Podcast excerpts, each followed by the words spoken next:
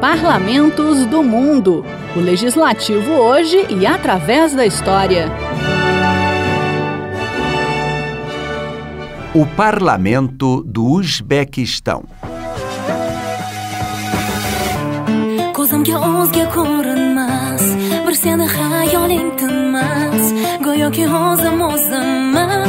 Love me, love me, love me Yuragim shoshar o Uzbequistão é um país sem saída ao mar, encravado na Ásia Central. Ele fica ao norte do Afeganistão, com o qual tem uma pequena fronteira. Tem limites maiores com o Cazaquistão e o Turcomenistão, e também é vizinho do Quirguistão e do Tadjiquistão.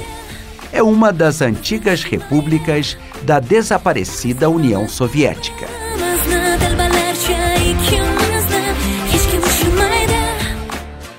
Mas façamos uma viagem ao passado. O território do Uzbequistão foi povoado desde o segundo milênio antes de Cristo. Isso foi comprovado por descobertas arqueológicas de ferramentas e monumentos desse período. As primeiras civilizações existentes na área foram a Sogdiana, Bactria e Coraismia mas todo o território passou a ser parte do Império Persa Aquemênida no século IV a.C. Aspectos da cultura persa são preservados até hoje no Uzbequistão.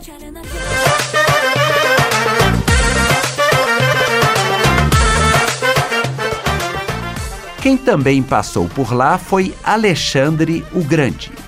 O famoso conquistador se apoderou de Sogdiana e Bactria no ano de 327 a.C. e se casou com Roxana, considerada a mulher mais bonita da Ásia e que era filha de um nobre de Bactria. Após a morte ainda jovem de Alexandre e a divisão do imenso império entre seus generais, o território que hoje é o Uzbequistão passou a fazer parte do Império Seleucida. O nome se deve a seu primeiro imperador, o general Seleuco do exército de Alexandre.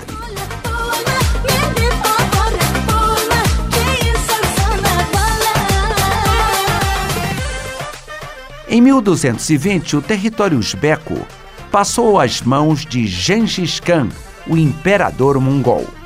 E no século XIV, os mongóis foram derrotados por Tamerlão, um guerreiro nascido no próprio Uzbequistão e que dirigia um exército de nômades da Ásia Central.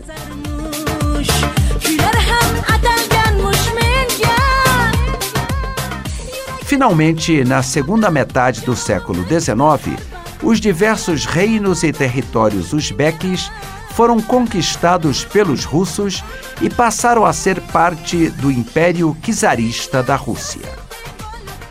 Os comunistas tomaram o poder em 1917 na Rússia e depois juntaram vários territórios na República Socialista Soviética Uzbek, em 27 de outubro de 1924, surgindo assim o Uzbequistão no tamanho que tem até hoje.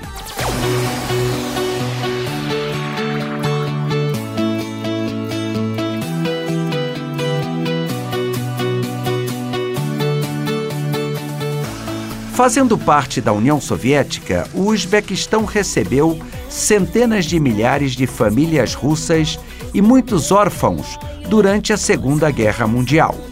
Isso acelerou a russificação do país principalmente da capital Tashkent.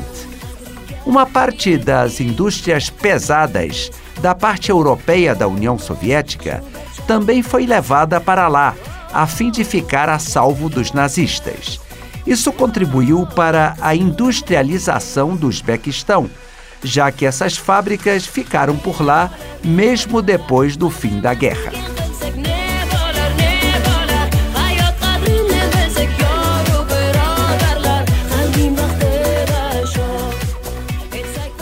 Uzbequistão independente só surge com o fim da União Soviética em 1991. Tem uma área total de 447.400 quilômetros quadrados e uma população de 35 milhões de habitantes, na maioria de etnia uzbeque e de religião muçulmana.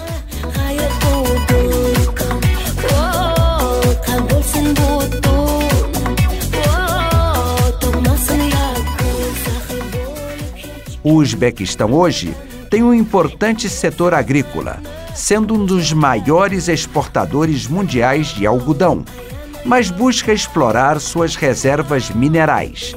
É um grande produtor de ouro e de gás natural.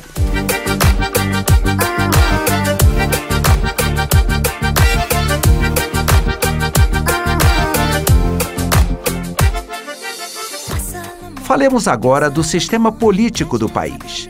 O Uzbequistão é uma república presidencialista, ou seja, o presidente é tanto chefe de Estado quanto de governo. Já o poder legislativo é bicameral.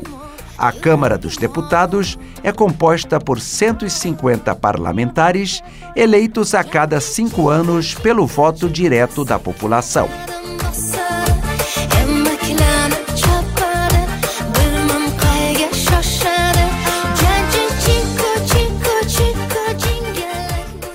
Já o Senado do Uzbequistão conta com 100 senadores. 84 deles são eleitos por um colégio eleitoral composto pelos vereadores e deputados de todas as províncias do país.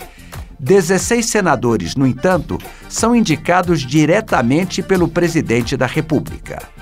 O mandato de todos os membros do Senado é de cinco anos.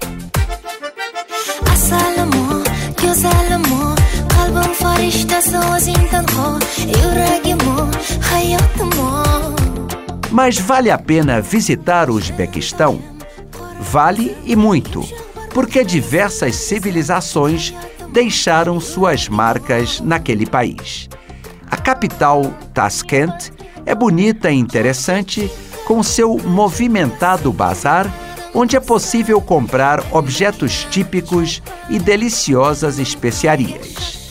As cidades de Samarcanda e Bucará são famosas pelas antigas mesquitas, túmulos e palácios, que lembram a época em que fizeram parte da famosa Rota da Seda.